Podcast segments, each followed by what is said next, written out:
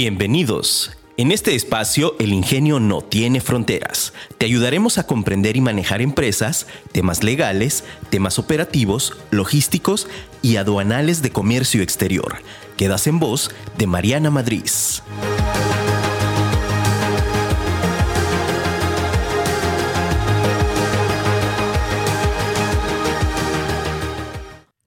Elegir. Cuando debemos hacer una elección y no la hacemos, eso ya es elegir. William James. Hola, ¿qué tal? Muy buenos días en este tu programa El Ingenio no tiene fronteras. Soy Mariana Madrid y estoy muy contenta de estar el día de hoy aquí contigo. Como todos los martes en punto de las 9 de la mañana, recuerda que este programa es un programa hecho especialmente para ti, para ti empresario, para ti emprendedor, para ti empresa que quiere comenzar a cumplir sus sueños. El día de hoy, aparte de saludarte, pues bueno, ya estamos en estas vísperas, ah, vísperas de, de, Semana Santa, que muchas empresas por ahí se toman algunos días, otras no, eh, muchos nos vamos de vacaciones, otros nos quedamos, ¿verdad? Entonces, eh, vamos a platicar hoy acerca de un tema y te traigo un tema interesante, un tema que, que tenemos que tener en cuenta y justo en, en, en estas fechas, ¿verdad? Que es en relación al, a, aquellos requisitos que deben de cumplir las empresas con programa IMEX o con el programa PROSEC. Entonces te voy a poner primero en un contexto general de lo que son estos programas y vamos a ir revisando los requisitos y en particular vamos a hablar bastante acerca del, del reporte anual de operaciones de comercio exterior.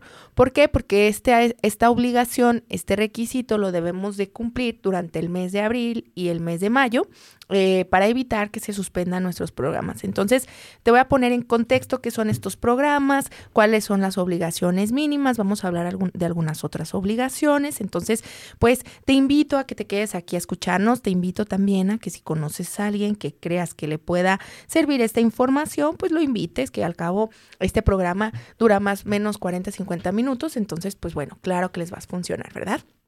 Entonces, pues bueno, platicábamos acerca eh, de lo que son los programas de fomento. ¿Qué son programas de fomento? A, grosso modo, eh, son programas que autoriza la Secretaría de Economía eh, y que entonces son programas que ya tienen muchos años, que se les dan a aquellas empresas fabricantes o productoras de acá de México con el objetivo de que se pueda fomentar la exportación de sus productos, es decir, que exportemos productos mexicanos. Entonces, estos programas de fomento se le otorga a aquellas empresas eh, que son fabricantes o productoras de ciertos productos y que están en diferentes sectores. ¿Sale? Vamos a hablar primero del programa PROSEC. El programa PROSEC es el programa de promoción sectorial y entonces existen diferentes sectores en su decreto. Eh, ¿Cuáles son los diferentes sectores? Ya tuvimos por ahí un, un, capítulo, hay un capítulo en el que hablamos de, del PROSEC, pero ahorita te lo voy a recordar, ¿no? Teníamos que hablábamos de sectores específicos o este programa está enfocado a fabricantes de sectores específicos de México con el objetivo de que todos estos fabricantes pues tengan eh, un impulso para ellos poder ser más competitivos y poder exportar o poder mejorar las condiciones de venta en el mercado y que entonces se consuma lo nacional, ¿no? Podemos hablar de una industria automotriz, de la industria textil, del sector... Eh, de los muebles, del sector también del calzado, ¿no? Entonces son una serie de sectores que son principales aquí en México y que entonces el objetivo es que se les eh, dé un beneficio a la importación, que es el no pago o el pago de de, del IGI con, con, un porcentaje preferencial, con el objetivo de que al no pagar este impuesto general de importación de los insumos que van a importar para fabricar los productos que pertenecen al sector, entonces esos productos tengan competitividad en el país, ya sea que se vendan eh, a mejor precio aquí en el país y se consuma el producto nacional o que se exporte, ¿sale? Entonces ese sería el objetivo del programa PROSEC. Tenemos otro programa que es el programa IMEX, el la industria manufacturera maquiladora de servicios de exportación. Y entonces este programa IMEX lo que hace, eh, este está enfocado a todas aquellas empresas de maquila, tal cual como lo dice el, propio título del programa, o estas empresas eh, que se dedican a fabricar y producir aquí en México, que su rol general es el siguiente, se importan insumos de manera temporal, es decir, yo importo un insumo, ¿por qué temporal? Porque al final yo voy a generar aquí un proceso productivo, un programa, voy a hacer un proceso de maquila y exporto un producto terminado que se transformó lo suficiente como para hacer un producto totalmente nuevo. Entonces, al momento de yo importar estos insumos, obtengo el beneficio de no pagar el IVA de estas operaciones temporales eh, de los insumos produzco y exporto. Entonces el beneficio del programa es no pagar el IVA siempre y cuando contemos con nuestra certificación IVA-IEPS, que es un eh, medio de control que se agregó por ahí del año 2014 eh, y que pues bueno,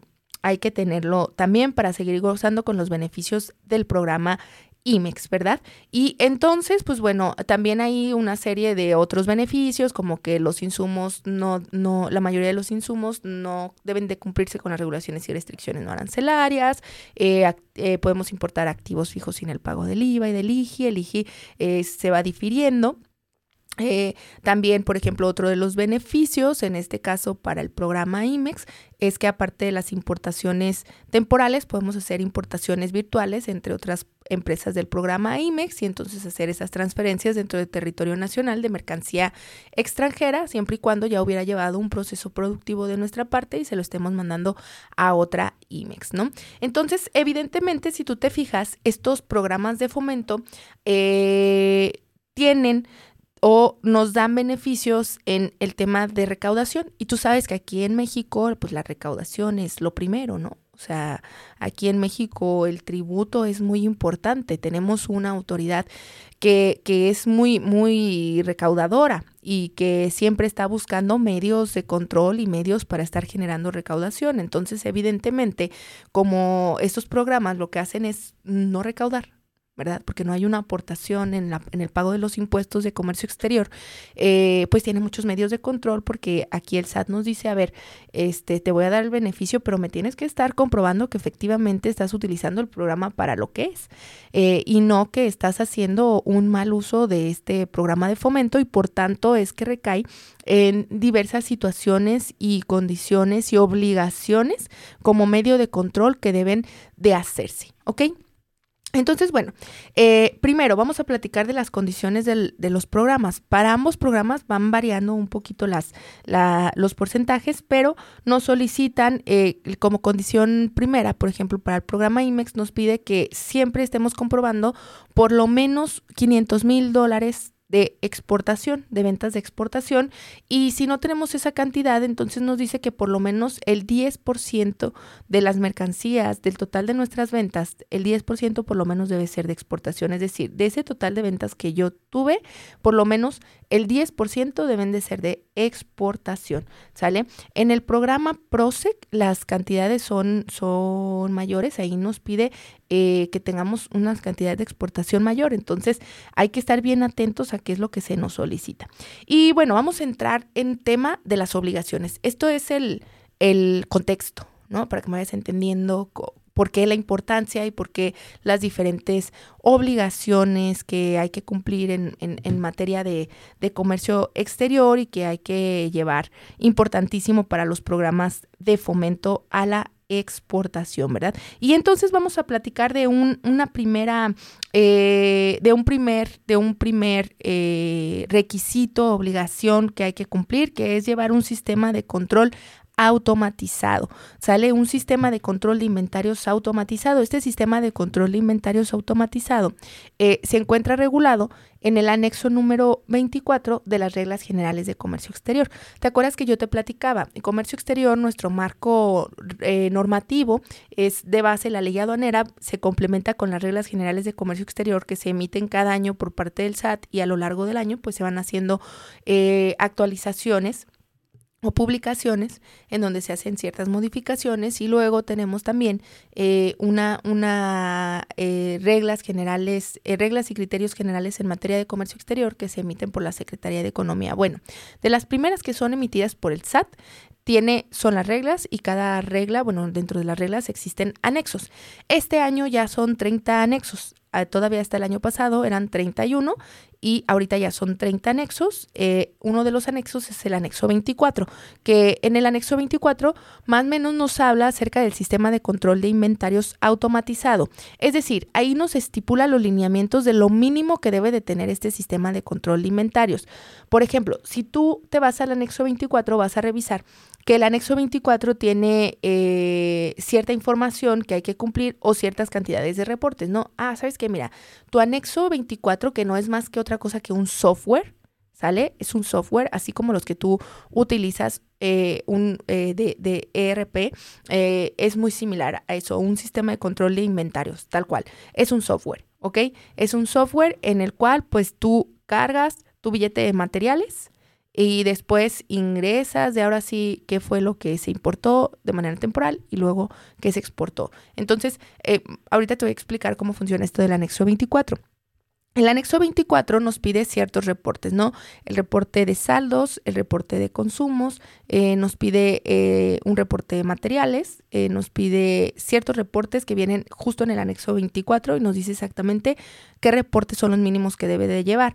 Nos habla ahí también de los catálogos que debe de tener este, este sistema de anexo 24, que es, por ejemplo, sabes que hay que tener un catálogo de productos, que es simple y sencillamente tener nuestro billete de materiales. El billete de materiales es qué materiales yo utilizo para fabricar un producto. Por ejemplo, si yo voy a fabricar pantalones, el billete de materiales de un pantalón es la mezclilla, el botón, el cierre, este, el hilo y qué cantidades necesito para producir un pantalón.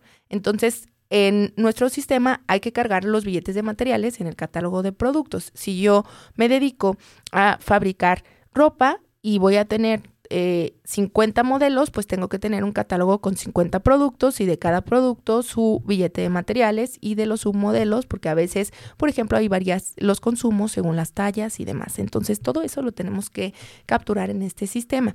¿Por qué? Porque cuando hacemos la importación temporal del insumo, lo que hace el sistema es, ok, registra tú aquí tus insumos, registra la cantidad de mezclilla que estás importando, a lo mejor son 200 metros de mezclilla, vamos a poner, y 300 metros de, hilo y 100 mil piezas de, de, botones y 100 mil piezas de cierres y pues tú importaste todo esto de manera temporal. ¿Por qué temporal? Porque acuérdate que el programa IMEX nos da temporalidades para los insumos, es decir, no puede quedarse todo el tiempo aquí, nos da 18 meses para que nosotros comprobemos que estamos exportando un producto terminado.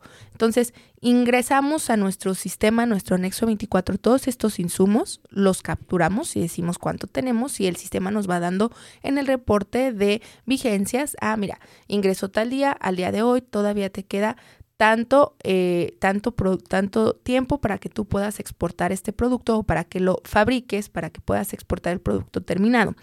Cuando hacemos la exportación, imagínate, ya ingresamos a nuestro almacén, se hace todo el proceso productivo, crear los pantalones y entonces dices, ya voy a exportar estos pantalones y entonces tú en tu sistema dices, ¿sabes qué? Acabo de exportar 30 mil pantalones. Entonces los capturas y el sistema lo que hace en automático es calcular con esos consumos que tú pusiste de tu billete de materiales, eh, hace el cálculo y dice, ah, perfecto, ya se comprobó la salida.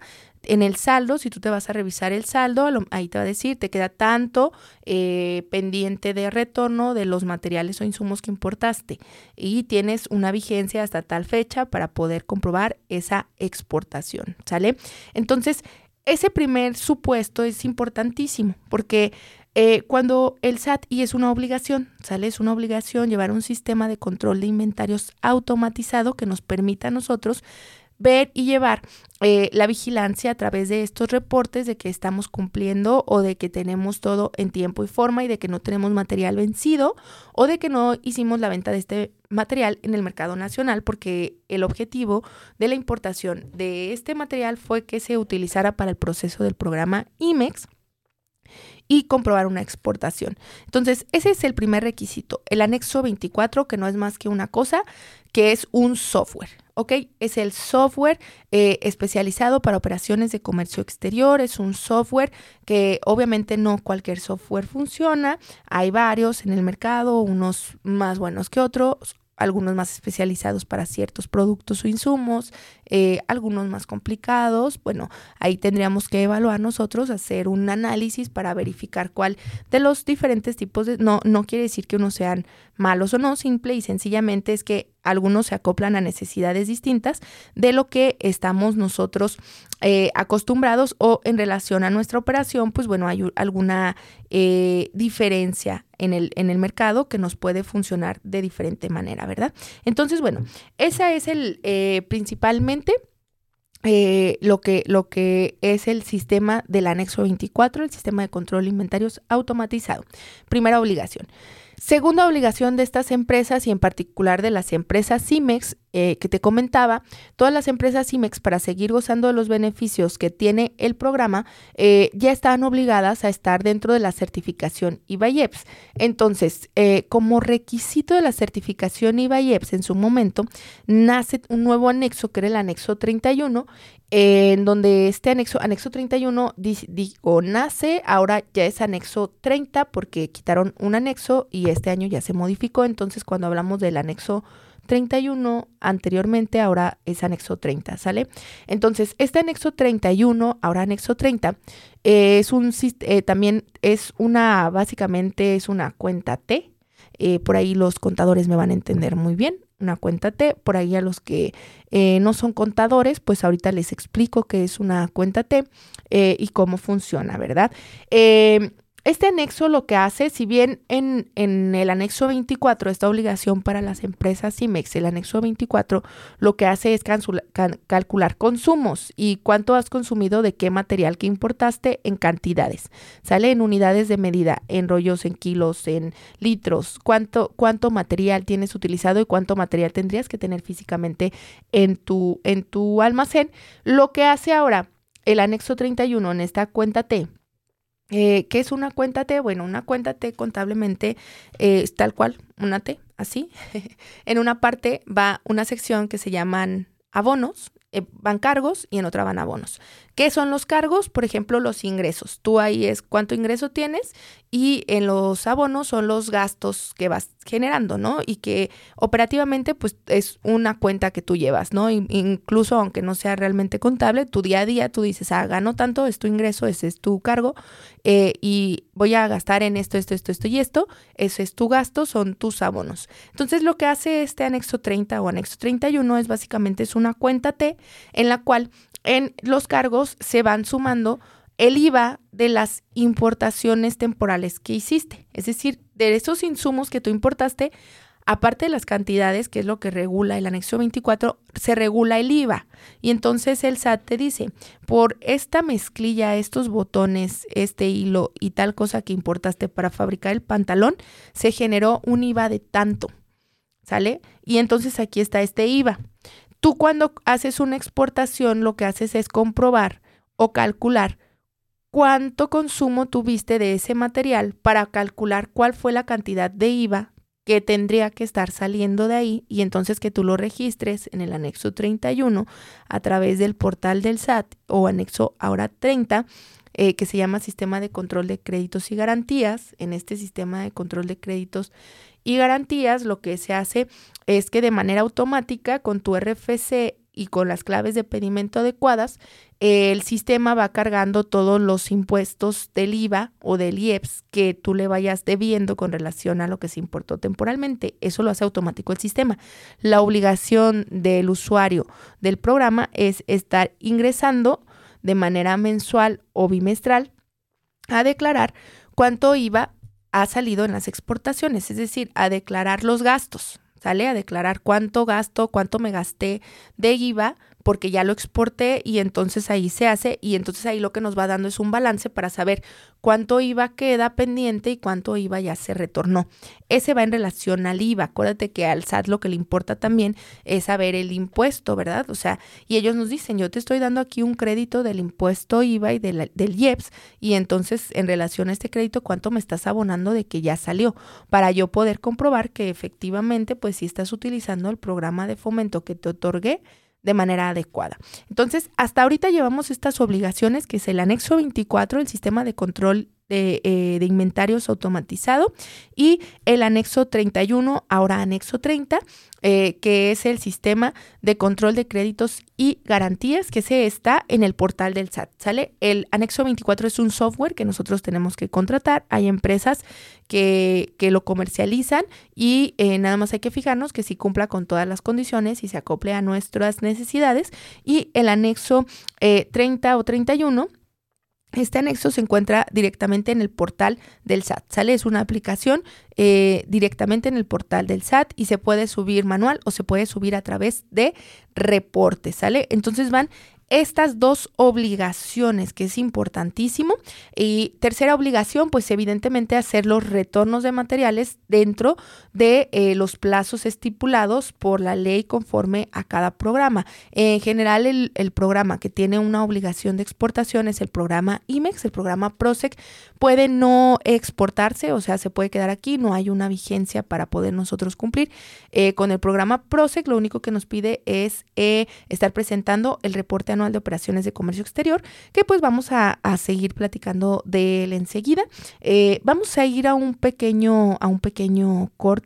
Recuerda y te invito que estamos todos los martes en punto de las 9 de la mañana. Nos ayudas mucho compartiendo este, este podcast con personas que creas que les va a funcionar, que les va a servir, eh, porque el objetivo de hacer este programa es justo eso, ¿no? el proporcionarte información de valor que te permita eh, generar procesos que te permita saber un poco más acerca de, de, temas de interés en relación a comercio exterior y de cómo las empresas se van moviendo en relación a esto y de las demás áreas de la empresa, porque todo tiene que ver con todo.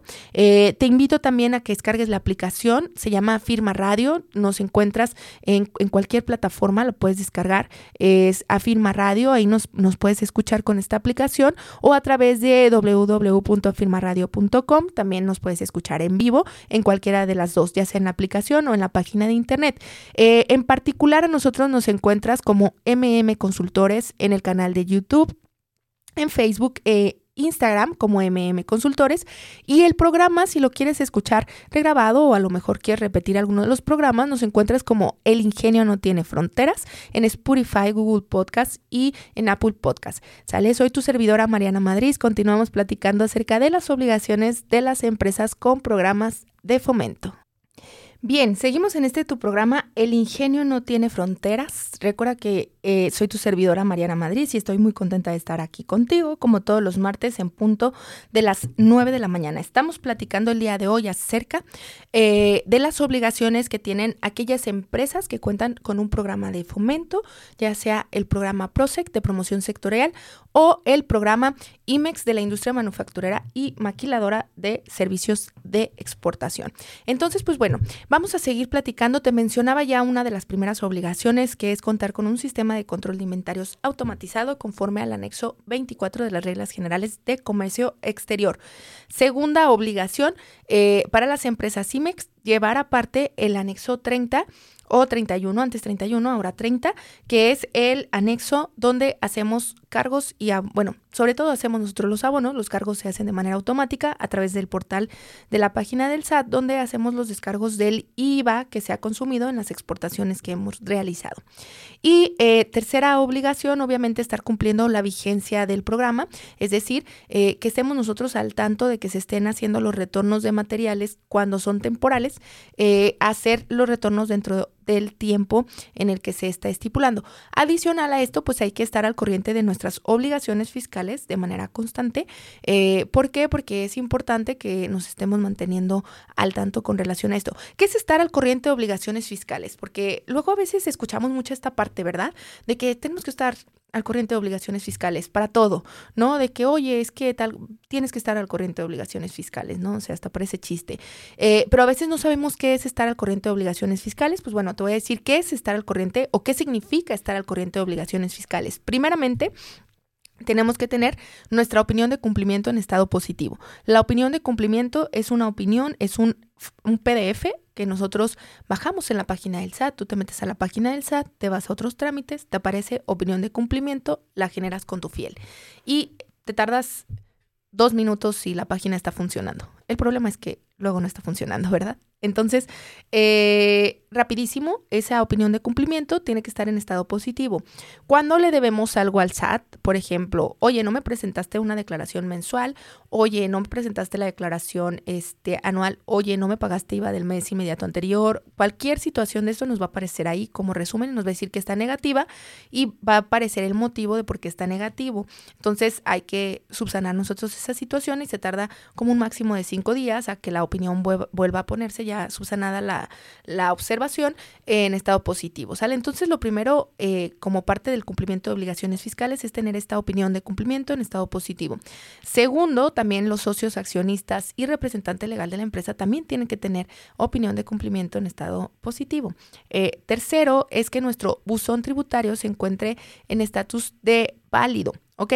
¿Qué quiere decir? Eh, que el buzón del SAT hicimos nosotros la verificación y se encuentra ya como válido. Eh, cuarta cosa que hay que tener en cuenta con relación al cumplimiento de obligaciones fiscales es que debemos de tener eh, también en nuestro domicilio como localizado. ¿Sale? Entonces, si no lo tenemos como localizado, hay que solicitar la verificación de domicilio para que vaya alguien del SAT, lo verifique y entonces diga si ya se encuentra como localizado.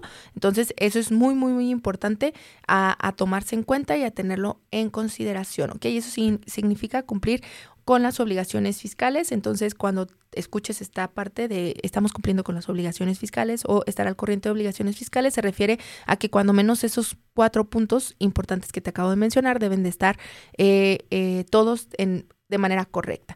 ¿Sale? Bien, eh, vamos a entrar ahora a esto que es el, el, reporte anual de operaciones de comercio exterior, que es una de las obligaciones. Sale este reporte anual de operaciones de comercio exterior, se obliga a que, o es una obligación de las empresas con programa PROSEC y empresas con programa IMEX, ¿sale? ¿En dónde se hace?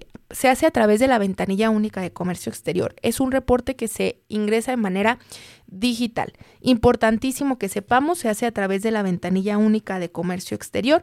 Eh, lo encontramos citado o fundamentado en el artículo 11 de, del, decreto IMEX eh, y en el 25. Importantísimo que lo sepamos también.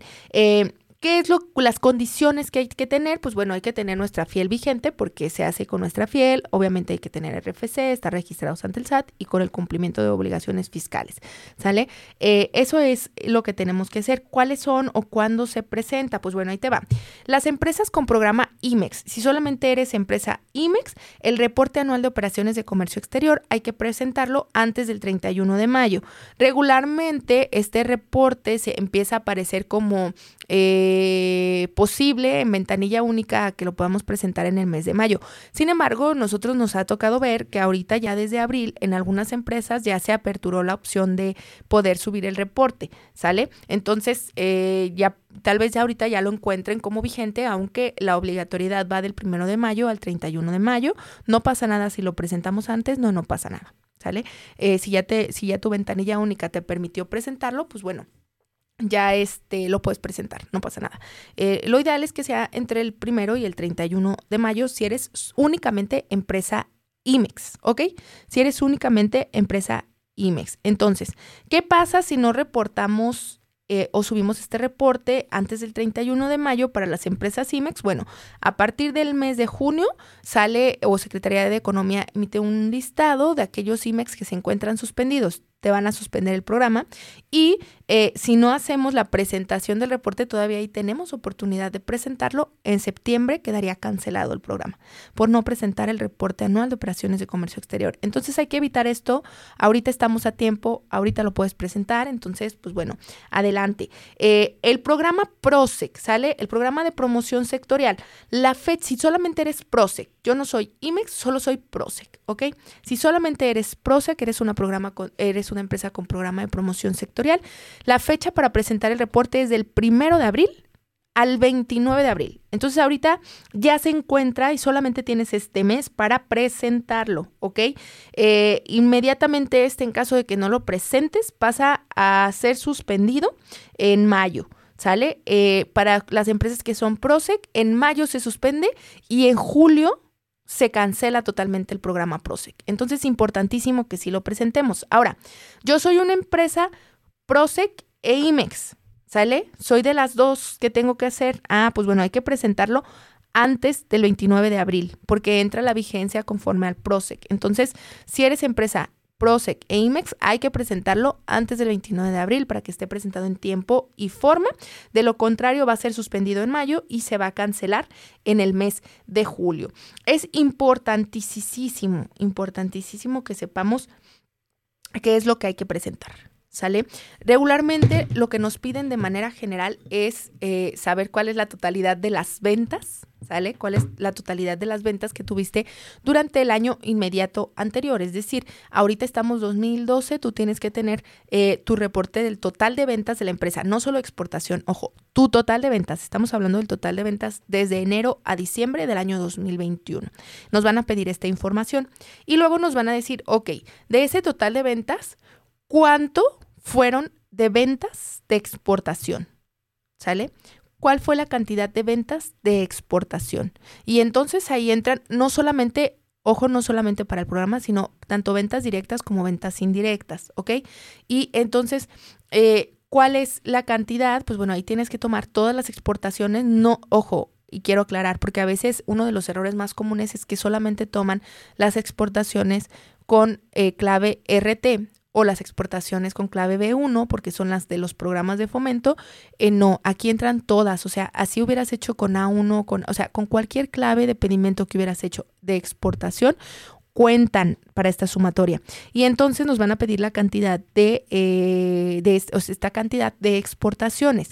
Importantísimo que tú analices importantísimo que analices que al momento de que tengas la cantidad de ventas y la cantidad de exportaciones, tus exportaciones sean más del 10% del total de las ventas. Es decir, si tu total de ventas son, vamos a, a decir, mil pesos, si tu total de ventas son mil pesos, pues bueno, el 10% de mil pesos tiene que ser o tiene que ser mayor al 10% de mil pesos las exportaciones. ¿Para qué? Pues para que efectivamente, es decir, teníamos que tener un 100, 101 para que efectivamente este, este porcentaje se esté cumpliendo porque el requisito es que tengamos ventas de más de 500 mil dólares o cuando menos eh, un, un 10% del total de las ventas, ¿sale? Entonces, importantísimo que tengamos esa información. Ojo, para algunas empresas, eh, particularmente aquellas empresas de maquilas o que tienen algún sector como textil, en ocasiones nos pide también, no a todas, ojo, quiero aclarar, si te lo aperturó, si hay que cumplirlo, porque hay algunas que no lo solicita. Para a, otras empresas también les va a pedir, aparte del total de ventas y el total de, de exportaciones. De hecho, cuando ingresamos total de ventas y también importantísimo saber que va en miles, eh, en, en, en, miles, ¿sale? O sea, no, no vas a poner la cantidad total en millones, sino en miles. Entonces, también hay que saber cómo subir este reporte. Eh, también nos, nos puede solicitar de pronto cierta información adicional en tanto a la cantidad de trabajadores. Nos puede pedir el total de trabajadores y luego que ahí desglosemos cuáles son trabajadores operativos y cuáles son trabajadores administrativos. Nos puede pedir esas cantidades también. Importante que tú sepas que eso nos puede estar solicitando también el programa. Sí, algunas empresas, no a todas se les activa, solamente algunas, algunos sectores en particular como el textil, sí se lo ha solicitado. Hay algunas otras en que solamente nos pide el total de ventas y el total de las exportaciones, ¿sale? Entonces, bueno, esta es la obligación del reporte anual de operaciones de comercio exterior. Si tienes alguna duda de cómo presentarlo, por favor, escríbeme. Me puedes mandar un WhatsApp al 33 39 59 08 60. Con todo gusto te ayudamos a revisar la información que vas a subir y eh, si no alcanza los porcentajes, también te podemos ayudar a verificar algunas estrategias factibles, legales, por supuesto, que te puedan ayudar a cumplir con estos porcentajes y que evites eh, la suspensión y posterior cancelación de tu programa. Entonces, con todo gusto te podemos ayudar en esta, en esta parte, ya sea que me mandes el WhatsApp, me puedes mandar un correo o me puedes contactar a través de mis redes sociales. Estoy como Mariana Madrid, eh, bueno, ln. Mariana Madrid. En, en, Instagram o también en, en Facebook eh, o a través de las redes de la empresa MM Consultores. Ahí nos puedes contactar y con gusto te ayudamos con esta presentación del programa que es sumamente importante porque de aquí sí deriva a que nos suspendan y posterior a la suspensión pues nos pueden eh, hacer la cancelación. Y ahorita no es lo más viable porque lamentablemente los medios de contacto y de comunicación con las autoridades son deficientes son medios de contacto muy deficientes, entonces pues sí es importantísimo que en lo posible evitemos caer en alguna situación que tenga que llevar pues hacer ahí alguna aclaración con la autoridad. ¿Sale? Importantísimo que tengamos nosotros esto esto muy claro de tu reporte, entonces repito, si eres PROSEC hay que presentarlo antes del 29 de abril. Si eres IMEX, antes del 31 de mayo. Si eres IMEX y PROSEC, 29 de abril, ¿ok? Y evitemos la suspensión y después la posterior cancelación al programa. Si no estás cumpliendo con los montos mínimos requeridos, escríbeme y nosotros te podemos ayudar a verificar opciones o viabilidad eh, para poder cumplir con estos, con estos montos. Con todo gusto lo podemos hacer. Bien, otro de los requisitos que tenemos obligaciones que tenemos con estas estos programas es presentar reportes mensuales ante el INEGI. Estos reportes mensuales se presentan eh, cada mes, reporte mensual, ¿verdad? Hay que presentarlo ante el INEGI, se presenta también en línea, es una serie de preguntas y cuestionamientos que nos van a hacer en relación a la cantidad de trabajadores que tenemos, cuántos son administrativos, cuántos son generales, este, eh, información que nos van a pedir con relación al tema laboral, nos van a pedir información con relación eh, a las, a las, a las empresas. Entonces, pues bueno, sí va a ser muy importante que lo, que lo tengamos ahí muy, muy claro, ¿sale? Entonces, cualquier cosa, cualquier eh, información que, que, necesiten, pues nos lo pueden hacer saber. Bien, hemos llegado ya al, al final del programa del, del, día de hoy. Este programa, que fue un programa especial y, y, y todo, todo hecho en relación a que sabemos que está ahorita la obligación y a que no se te vayan a pasar por ahí las fechas, que sí lo, que sí lo estemos presentando, ¿verdad? Y que aparte, pues bueno, evidentemente nosotros estemos al, al tanto de. Eh, entonces, te lo repito nada más como resumen, Cuatro obligaciones importantes, cinco obligaciones importantes. Primero, tener un sistema de control de inventarios automatizado conforme al anexo 24. Segundo, estar presentando nuestros eh, eh, nuestros reportes a través del anexo 31, 30, ahora antes anexo 31, ahora anexo 30, donde tenemos que poner cuánto IVA se ha consumido o se ha exportado. Y luego tenemos que eh, también cumplir con nuestro reporte anual de operaciones de comercio exterior y tenemos que estar cumpliendo también importantísimo con eh, los reportes INEGI y luego tenemos que estar al tanto de que estemos dentro de las temporalidades, la vigencia de temporalidades para que no vayamos a tener material que se encuentre vencido en nuestro almacén, ¿sale? Entonces, cuando menos estos cinco controles debemos de llevar para poder conservar nuestros programas de fomento, ya sea el PROSEC o ya sea el programa IMEX, ¿ok? Entonces, bueno, eh, hemos llegado a la conclusión de este, de este programa. Te agradezco mucho que estuvieras aquí, que nos escucharas el día de hoy. Recuerda que todos los, los martes estamos aquí en punto de las, de las 9 de la mañana, muy contentos de estar contigo. Y hoy te hablé acerca de esta parte que es elegir. Y te decía esta frase que dice, cuando debemos hacer una elección y no lo hacemos, esto ya es una elección. Recuerda que cada situación en la cual nos encontramos siempre, siempre nos toca decidir. A veces nos podemos sentir un tanto temerosos, ¿no? Y, y le huimos al, al tomar la decisión, porque elegir una cosa nos conlleva o tenemos la creencia y nos lleva a que estamos dejando ir otra.